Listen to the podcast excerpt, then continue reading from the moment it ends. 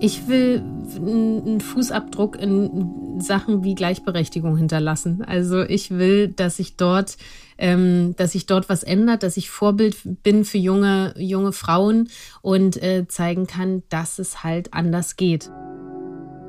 Hallo, mein Name ist Sally Wilkins. Herzlich willkommen zu einer neuen Folge von Alles Digital, dem Podcast der Finanzinformatik über digitale Innovationen in Zusammenarbeit mit dem Zeitstudio. Heute geht es um Mut. Um Mut statt Macht. Es geht in dieser Folge um unser aller Zukunft, egal welches Geschlecht, welche Einstellung oder welcher Hintergrund. Wie können wir mutig sein, trotz Krisen wie der Corona-Pandemie? Ja, und dafür habe ich mir einen mutigen Menschen an die Seite geholt. Mutig im Sinne von einfach mal machen. Sie gründete 2008 die erste Social Media Agentur Deutschlands und wurde zehn Jahre später, 2018, Aufsichtsrätin des Digitalunternehmens Freenet damals mit 34 als jüngste Frau, die diese Position in einem DAX-Unternehmen je innehatte. Und sie hat die Zeit, die Corona-Zeit genutzt, um ein Buch zu schreiben. Der Titel Was Männer nicht gefragt werden. Ich frage trotzdem mal. Sie ist 38, hat zwei Kinder, lebt in Berlin. Ich freue mich, Sie heute begrüßen zu dürfen. Ein herzliches Hallo an Franzi Kühne. Hallo, ich freue mich auch. Ja, sehr schön. Würde ich gleich einfach mal loslegen mit den Fragen. In deinem Buch ist ja einer der Leitsätze, jetzt geht's los. Warum? Jetzt geht's los. Ähm, das äh, habe ich schon sehr, sehr früh ähm, so als, als Metapher mitgekriegt. Und zwar habe ich Jura studiert und mit der Spezialisierung auf Strafrecht. Und da gibt's so eine, ähm, so eine Schwelle, die ist äh, bei einer Straftat übertreten ähm, und die nennt sich die Jetzt geht's los Schwelle ist übertreten und dann ist es eine Straftat. Und vorher ist es nur, weiß ich nicht, eine Ordnungswidrigkeit oder ein Vergehen. Und das heißt, man geht in diese Handlung über und ähm, deswegen ist dieses äh, Jetzt geht's los für mich so ein geflügelter Begriff für, okay, jetzt sind wir wirklich im Machen drin. Okay, aber jetzt für dich ganz positiv besetzt? Total positiv besetzt. Also äh, jetzt geht's los, heißt äh, für mich damals als Juristin, okay, hier gibt's jetzt was zu tun. Mhm. Deswegen ist es äh, jetzt für mich auch total positiv besetzt. Weil machen ist ja was Positives. Also dieses Loslegen und was machen, das ist für mich ähm, absolut positiv, weil es eben genau das Gegenteil von Stillstand ist, was für mich total negativ besetzt. Okay. Und Mut, wenn du das in einem Satz definieren würdest, was würdest du sagen? Was ist Mut? Mut ist machen. Mut ist vorangehen. Mut ist, jetzt habe ich schon fast drei Sätze gesagt, aber kurz. Ähm, Mut ist, ist, genau, umsetzen. Mhm. Das hast du ja auf deinem FI, also auf dem Vortrag, du warst ja in Frankfurt im November auf dem FI-Forum, hast du das ja sozusagen auch als Motto so ausgerufen, ne? Mut statt Macht war Titel deines Vortrags.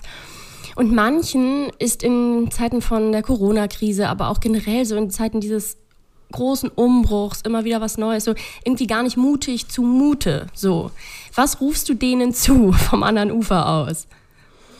Ich glaube, das ist in, in so ganz vielen Situationen so. Das war auch schon vor Corona so, dass man ähm, ins, ins Tun kommen muss. Dieses Verharren in der Komfortzone, dieses sich gemütlich machen, das kann man um die Weihnachtszeit schon machen, aber in den Rest des Jahres muss es halt weitergehen. Also ähm, wir haben keine Zeit mehr zu verpassen. Wir haben so große Herausforderungen, vor denen wir stehen. Digitalisierung, der ganze Klimawandel, alles Mögliche. Und das sind alles Probleme, die die sehr komplex sind und die sehr langwierig sind. Ähm, das heißt, wir haben keine Zeit zu verlieren mit dem Loslegen. Wir können da nicht mehr warten. Und deswegen ähm, verstehe ich das schon, dass es gemütlicher ist, einfach stehen zu bleiben und so das Alte zu machen und immer auch wieder zu sagen, ja, aber das haben wir doch schon immer so gemacht. Aber dieses das haben wir schon immer so gemacht, ist falsch. Also das darf man so nicht mehr sehen. Die Welt darf man so nicht mehr sehen. Okay, das bezieht ja auch die Führungskräfte Leadership so mit ein. Was bedeutet das für die, wenn die jetzt nicht mehr, haben wir immer schon so gemacht, sagen dürfen oder hm. sagen sollen, weil es einfach vorbei ist? Naja, sie, sie, also nicht nur sagen, sondern fühlen. Die müssen auch fühlen, dass das, dass diese Zeit vorbei ist. Ähm, und das hat die Pandemie, glaube ich, ganz, ganz gut verdeutlicht. Alle sehen sich auf einmal auf so einem Screen, alle äh, Bilder sind gleich groß. Ähm, dieses Machtgehabe, was es so im, im echten Leben, in echten Meetings gibt, also von, von der Körperhaltung her, von der Stimmlage, ähm, von, von diesem Smalltalk vorneweg, das hat sich komplett verschoben. Also wer sich nicht mit digitalen Tools auskannte, wurde in der Pandemie komplett abgehängt.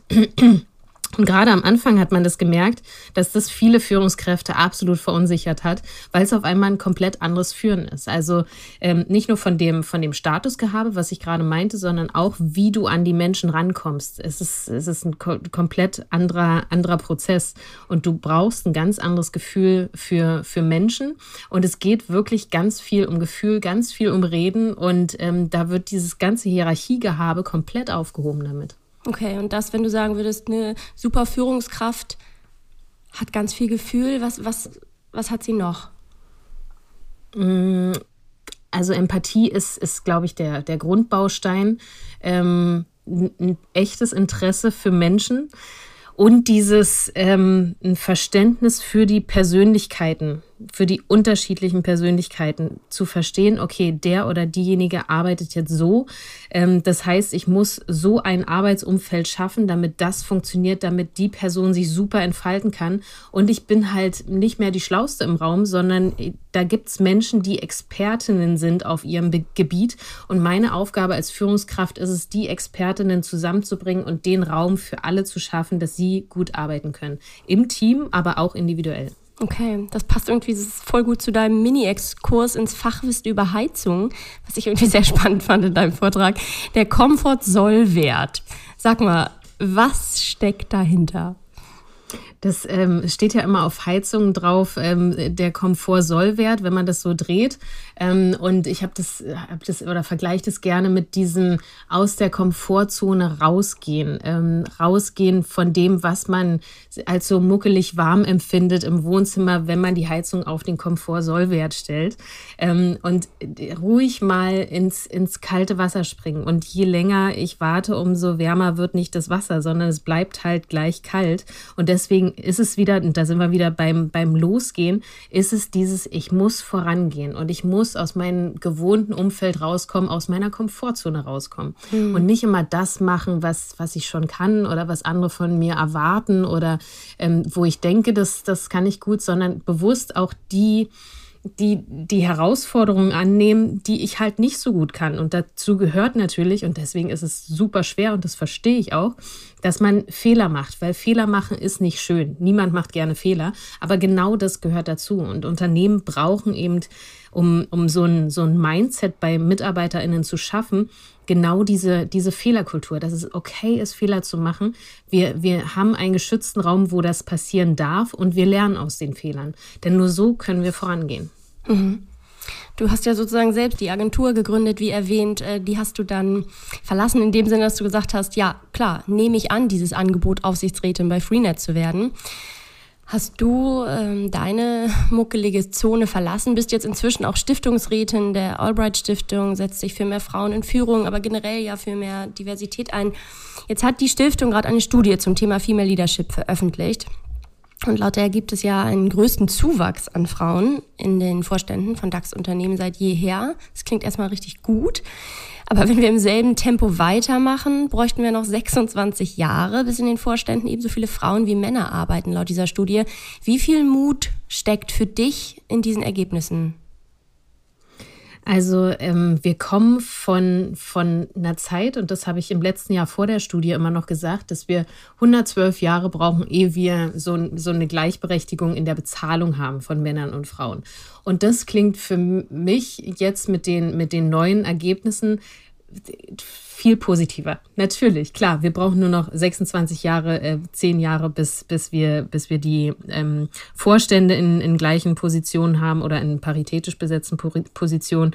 Ähm, das klingt für mich super. Das heißt, wenn wir dieses Tempo, was wir in den letzten fünf Jahren an den Tag gelegt haben, weiter so gehen, dann dauert es gar nicht mehr so lang. Also ähm, das, das ist für mich äh, ein positives Zeichen. Also es geht voran und das finde ich natürlich gut. Okay, und wenn du noch irgendwie in einem Satz sagen könntest, warum ist es denn so, so wichtig, Also was macht die weibliche diverse Führungskraft so grandios und so echt super fürs ja, Unternehmen? Ja.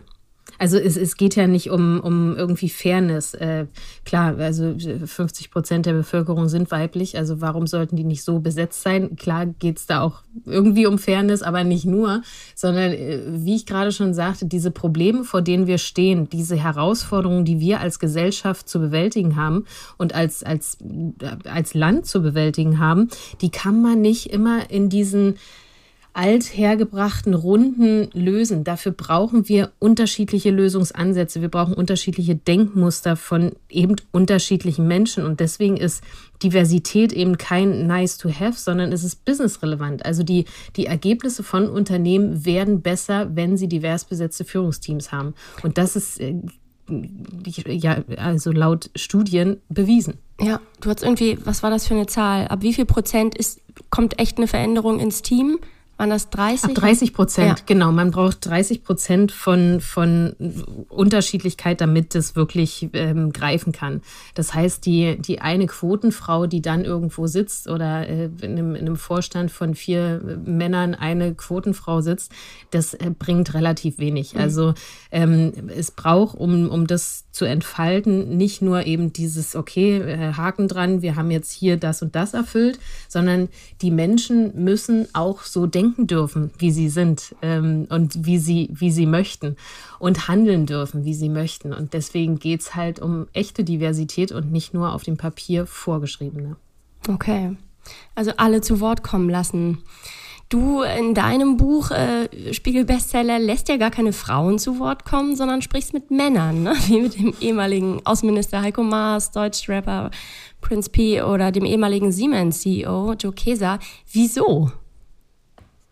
Ich habe mir gedacht, ich drehe mal den Spieß um und all die Fragen, die Journalisten und Journalistinnen mir in den letzten paar Jahren gestellt haben, ähm, die mir sehr weiblich vorkamen, stelle ich einfach mal Männern. Und deswegen kommen in meinem Buch auch nur Männer vor, weil Frauen diese Fragen zuhauf beantwortet haben. Also man kennt die Antworten von Frauen auf die Frage, wo sind denn ihre Kinder gerade? Ähm, wird man mit diesem Haarschnitt überhaupt ernst genommen? Gehen sie wirklich in den Hosen zur Aufsichtsratssitzung? All solche Sachen, das, das kennt man. Aber die Antworten von Männern dazu, das äh, fand ich mal ganz spannend zu testen. Okay, und du sagst also nicht die Fragen, sondern echt allen stellen. Das ist so dein Punkt Ge dabei, ne? Ganz genau, ganz genau. Und ich habe äh, hab vorher gedacht, das wird ein wahnsinnig lustiges Experiment und ähm, da passieren ganz absurde Sachen, aber ähm, letztendlich ist, ist, war das gar nicht so lustig. Also die Männer haben meinen Fragenkatalog sehr ernsthaft beantwortet und äh, das, was mich auch überrascht hat, sehr schlaue Antworten gegeben. Das heißt, mein, mein Resümee daraus ist, die Fragen sind gar nicht das Problem, sondern die ungleiche Verteilung zwischen Männern und Frauen. Also all das, was Männer zum Thema Vereinbarkeit ähm, zu sagen haben, Karrieretipps geben, ähm, die, die ganze Vorbildfunktion von, von Männern, wie sie darauf gucken, ist ist wahnsinnig spannend und es gab unglaublich gute Einblicke. Ja, erzähl mal. Also 22 Männer haben sich auf dieses Gespräch eingelassen. Und was hat dich überrascht oder was du jetzt gerade so angeteasert hast? Was sind die Beispiele, die hängen geblieben sind bei dir ganz besonders? Also ähm, besonders ist bei mir hängen geblieben, wie persönlich diese Gespräche waren. Das äh, sind ja alles Business-Fragen. Also mir wurden die in einem Business-Kontext gestellt und so habe ich sie dann auch zurückgestellt. Aber ähm, das haben ja die Männer dann auch zum Schluss, wenn ich gefragt habe, hat sich das Interview irgendwie komisch angefühlt, zurückreflektiert. Erst sagten sie, oh nö, das waren doch ganz normale Fragen. Aber dann so, als ich ein bisschen äh, ihnen Zeit gelassen habe, kam sie eigentlich doch drauf, nee, das sind Fragen, die mir noch nie gestellt worden sind. Und ich habe auch in den Antworten gemerkt, dass sie noch gar nicht darüber nachgedacht haben. Also Rainer Esser von der Zeit ähm, fing herzhaft an zu lachen, als ich ihn fragte, ob er für andere Männer ein Vorbild sein kann. Und ich fragte ihn, warum, warum lachst du denn, Rainer? Und, und er sagte, ich habe darüber noch nie nachgedacht. Und ähm, ich sitze vor Joe Keser, der nur, wenn man vor ihm sitzt, unglaublich viel Macht ausstrahlt. Und ähm, frag ihn, Herr Keser, Sie als Vorstandsvorsitzender von Siemens, wurden Sie in Ihrer Position eigentlich immer ernst genommen? Und da fiel mir erstmal auf, wie anmaßend diese Frage eigentlich ist, was mir vorher gar nicht so, so bewusst war. Also das, das waren schon ähm, Aha-Momente auf, auf beiden Seiten. Ähm, und natürlich war das Konzept vorher klar. Also jeder von den Männern wusste, das sind Fragen, die mir schon mal gestellt worden sind. Aber im Laufe des Interviews haben es ein paar Männer auch vergessen. Und Finn Kliman ist ein äh, bekannter YouTuber, ähm, der wurde immer patziger und immer kürzer angebunden in seinen Antworten. Und ich dachte mir, oh Gott, das Gespräch läuft jetzt hier gerade komplett aus dem Ruder. Und sagte ihm, Finn, das sind nicht Fragen, die, die ich mir ausgedacht habe, sondern das sind Fragen, die mir gestellt worden sind. Und da fiel es ihm wieder ein und er sagte, dass er das Konzept total vergessen hatte und wie anmaßend diese Fragen sind, wie wenig mit wie wenig Respekt ähm, und Wertschätzung für die Leistung diese, diese Fragen konnotiert sind. Und genau das spiegelt ja auch das Problem wieder, dass ähm, Männer halt in, in Interviewsituationen, aber auch in Pitch-Situationen viel häufiger die Chance haben zu glänzen und ähm, sich zu präsentieren, die Chancen aufzuzeigen.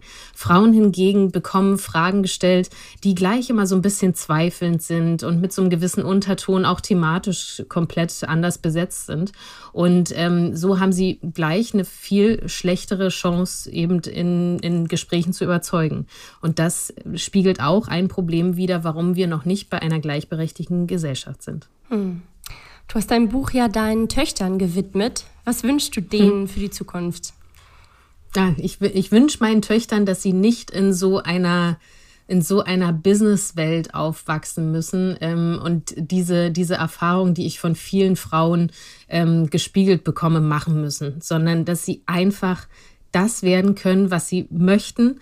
Ähm, das ist natürlich total, total schwierig, in, weil, weil ähm, bei uns zu Hause ist, wird die Sprache gegendert. Ähm, wir, wir gucken darauf, dass, dass wir da möglichst wenig einen Geschlechterfokus haben. Aber sie sind natürlich in der Kita und ähm, da die Pädagogen und Pädagoginnen haben, haben da gar kein, gar kein Bewusstsein für. Und da muss man immer so gucken, dass man dass man da ähm, so die richtige Balance hält, Dinge ins Verhältnis setzt und ähm, ich will, dass die ganz frei von diesem ganzen Geschlechterwahnsinn aufwachsen, genauso wie ich auch frei davon aufgewachsen bin und immer gedacht habe, ähm, ich kann alles werden, was ich will.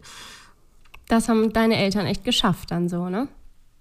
Das, ja, das haben die mhm. geschafft, ohne darauf zu achten, sondern äh, sie haben einfach mir das vorgelebt, dass man werden kann, was, was, was man möchte. Und ähm, sie haben immer gesagt, Kind, mach ein Abitur und danach kannst du machen, was du willst. Und genauso habe ich das dann gemacht und ähm, mich einfach nach dem Abi ausprobiert, ganz viel gearbeitet und so geguckt, was macht mir Spaß, auch unterschiedliche Sachen angefangen zu studieren ähm, und bin immer mit diesem, mit diesem Selbstbewusstsein in, in die Arbeitswelt gegangen.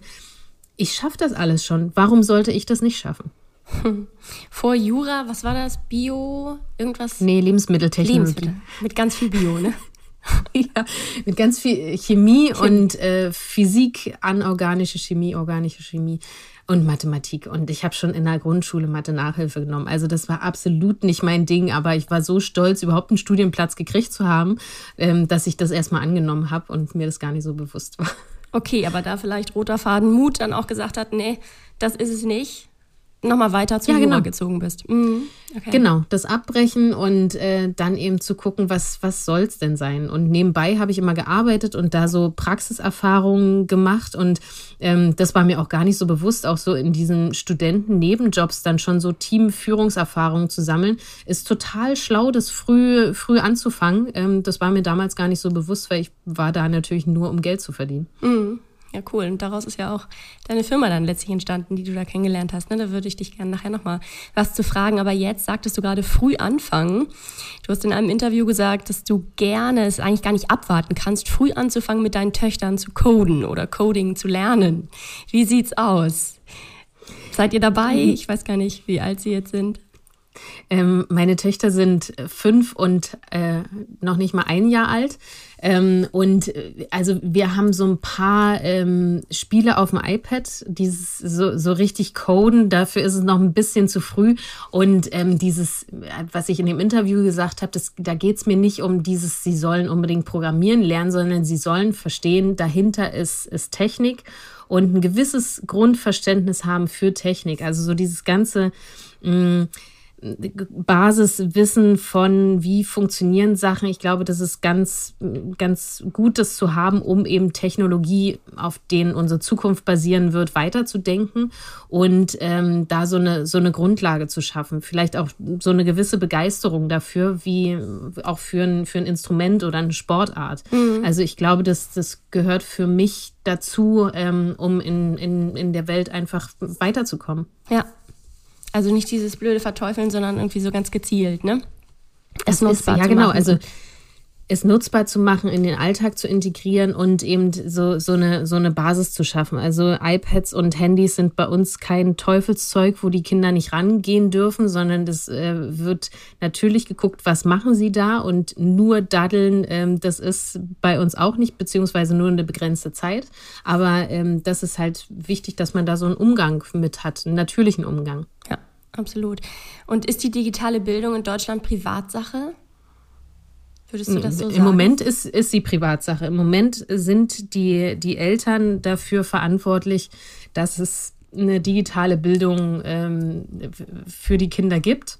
Ähm, es darf aber keine, keine Privatsache bleiben. Also die, die Schulen müssen müssen das viel, viel äh, stärker integrieren. Das fängt meiner Meinung nach schon in der Kita an und wie dort ähm, so mit, mit Technik umgegangen wird, auch wieder mit Rollenbildern. Also in unserer Kita ist es sehr stark. Ähm, dass es den, den Puppenraum gibt und das Universum und die Mädchen sind natürlich im Puppenraum und das, also das, das, sowas. Das tut ist, dir richtig weh wahrscheinlich. Ja, ja also da, da, schlage ich die Hände über den Kopf zusammen und äh, versuche das dann eben zu Hause wieder ins, ins Verhältnis zu setzen. Aber mhm. genau, also äh, digitale Bildung gehört ähm, in, in die Ausbildung der Kinder und das so früh wie möglich. Ja.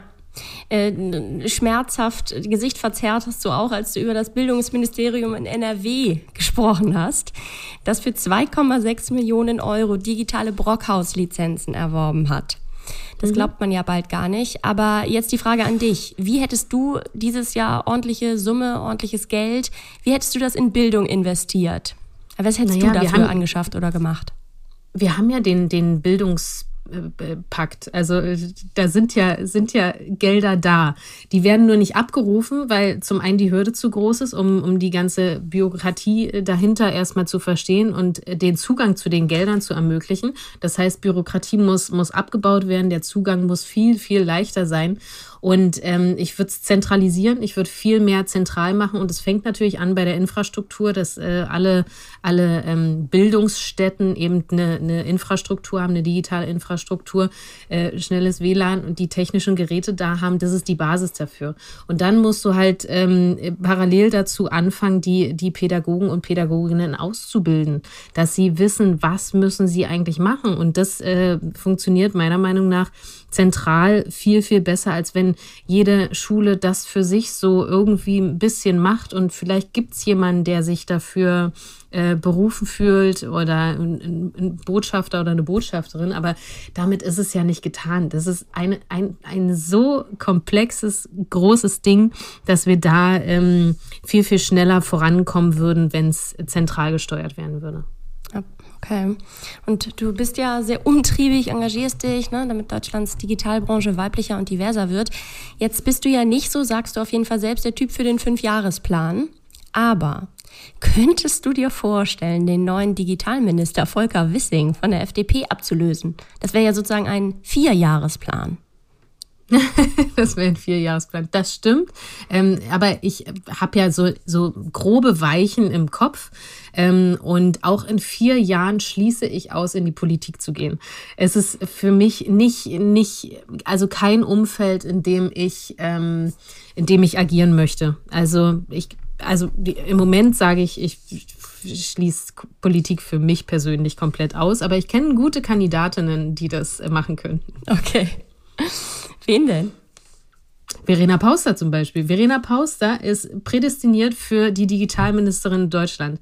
Also äh, äh Bundeskanzlerin, okay, ähm, aber so Digitalministerin auf jeden Fall, weil sie sich mit dem ganzen Thema digitale Bildung auskennt wie keine andere in Deutschland.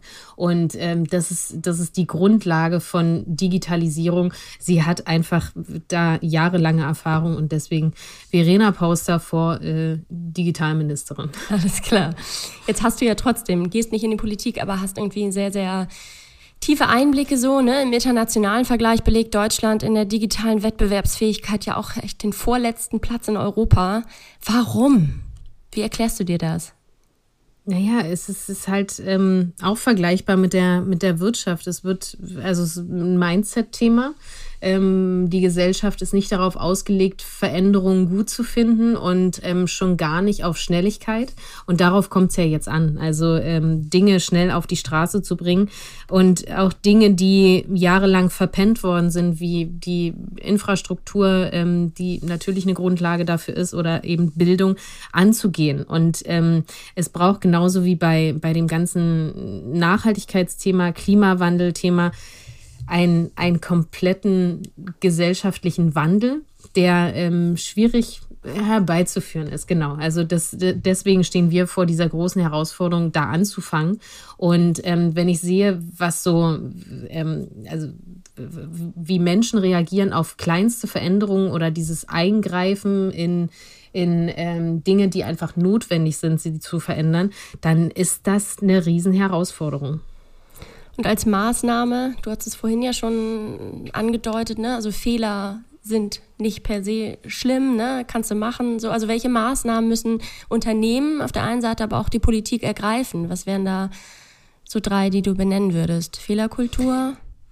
Ja, klar. Also Fehlerkultur ist die Grundlage, um äh, Dinge auszuprobieren. Es müssen kleine Orte geschaffen werden, wo, wo schnell, schnelle Teams schnell experimentieren können und ähm, eben Fehler machen können, um, um dann wieder voranzugehen ohne diese Fehler. Ähm, es müssen Gesetze verabschiedet werden, die Weichen stellen, also genauso wie wir es wie wir's gemacht haben für die äh, bei der Frauenquote, die ich auch nicht super finde, aber die leider ein, ein Übel ist, was wir nehmen müssen, weil sich natürlicherweise nichts verändert hat. Müssen du warst ja erst sozusagen echt dagegen, ne? Also du fandst die Ich war dagegen. Als, mhm. als Unternehmerin habe ich mir gesagt, warum soll ich hier mir als Unternehmerin von der Politik sagen lassen, wen ich einstellen soll? Aber wenn sich natürlich natürlicherweise nichts tut und nichts bewegt, dann muss man radikalere Mittel ergreifen. Und dann ähm, geht es jetzt für mich in meinen Augen um, um ähm, stärkere Durchsetzung von eben solchen Gesetzen, die notwendig sind, um einen schnelleren Wandel da voranzubringen, weil ähm, äh, also äh, steht ja sehr, sehr viel auf dem Spiel und das ist noch nicht bei allen angekommen und äh, da muss es mit, mit einer Transparenz und einer guten Kommunikation aber radikalere Mittel geben. Also Gesetze müssen verabschiedet werden, die ähm, dann eben die Weichen stellen für die nächsten Jahrzehnte. Also wärst du auch für eine höhere Frauenquote? Verstehe ich dich da richtig? Ah, ich war jetzt im, äh, gedanklich beim Thema Nachhaltigkeit, okay. was, was, was für mich äh, so die, das, das dringlichste Thema ist, okay. dass wir überhaupt noch irgendeine Zukunft haben. Ähm, und äh, es, da war ich gerade gedanklich, für eine höhere Frauenquote bin ich nicht. Ähm, äh, also 30 Prozent in den Aufsichtsräten, da, das stagniert jetzt auch, wie wir, wie wir feststellen. Ich finde es gut, dass es jetzt die Frauenquote in den Vorständen gibt, weil auch da sich wenig getan hat. Ähm, die höher zu setzen, würde ich nicht machen.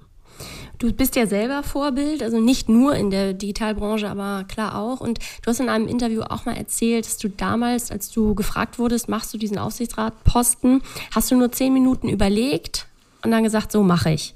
Inwieweit bist du eigentlich gerne die Mutmacherin? Also bist du gerne Vorbild oder machst du das irgendwie aus so einer, ich muss das jetzt machen? Ne? Die, die Frauen, die Mädels, also eigentlich alle brauchen das, das zu sehen, wie du es gerade sagtest.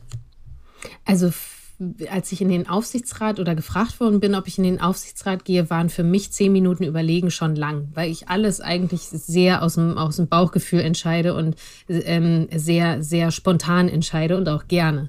Und deswegen war die zehn Minuten Überlegen schon lang, weil ich ähm, für diese Position und das anzunehmen raus musste aus meiner Komfortzone. Ich habe bis dahin immer nur in meiner eigenen Agentur gearbeitet, vor den Menschen, die ich selbst zu, zu TLGG geholt habe und ähm, habe mich auch immer hinter meinen Gründungspartnern verstecken können. Also ich musste nie eine Präsentation halten vor den ganzen Leuten. Ich habe ein totales Problem schon seit der Grundschule vor Menschen zu reden und auf Bühnen zu stehen und ähm, deswegen wusste ich, okay, wenn ich dem hier zusage, dann muss ich raus aus meiner Komfortzone und das wirklich machen. Und deswegen habe ich da lange überlegt, die, mich die ähm, zehn Minuten und ich habe meine größte Motivation, das zu machen, war nicht, oh toll, der Titel Aufsichtsrätin, Franzi Kühne, die Aufsichtsrätin, das klingt super, sondern es war meine Motivation dahinter. Wir haben in Deutschland ein Problem mit Frauen in Führungspositionen. Ich werde hier gerade gefragt, ich werde nicht Nein sagen, weil wir brauchen junge Frauen, die vorangehen und anderen Frauen Mut machen und zeigen, dass es auch geht, dass man nicht immer angepasst sein muss, um eben ähm, in Spitzenpositionen in Deutschland zu kommen. Okay. Du bist ja jetzt sozusagen selbstständig oder ohne so zu sagen, rätst Unternehmen ne, nach Impact, nach Purpose zu suchen. Und jetzt meine Frage an dich, was ist dein Sinn? Also welchen Sinn, welchen Zweck erfüllst du? Ich will einen Fußabdruck in Sachen wie Gleichberechtigung hinterlassen. Also ich will, dass sich dort, ähm, dass sich dort was ändert, dass ich Vorbild bin für junge, junge Frauen und äh, zeigen kann, dass es halt anders geht. Und genau das ist äh, das, was ich, was ich machen möchte. Stark. Jetzt die Frage zum Schluss. Das stellen wir hier immer allen im Podcast. Bei aller Begeisterung fürs Digitale, was machst du noch analog? sitzt du Sonntagabend mhm. noch vorm Tatort und rätst, wer der Mörder ist, die Mörderin. ähm, ich äh, schaue tatsächlich analog Fernsehen. Also ich habe kein, ähm, ich streame nicht, sondern ich gucke jeden Abend ähm, GZSZ, was ich allerdings aufnehme, weil ich ähm, 19.40 Uhr das noch nicht schaffe. Aber das, äh, ich sitze tatsächlich vorm Fernseher und gucke nicht auf dem Rechner.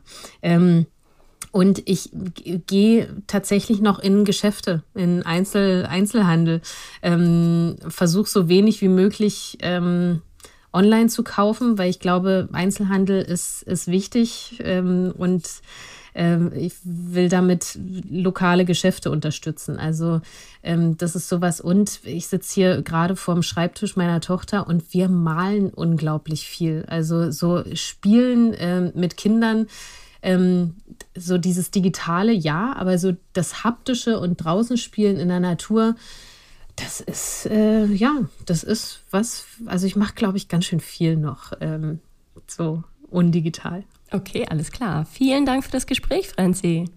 Ich danke dir.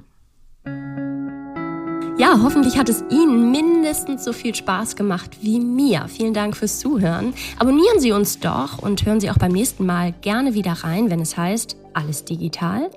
Mein Name ist Sally Wilkins. Ich sage Danke fürs Dabeisein und auf Wiederhören.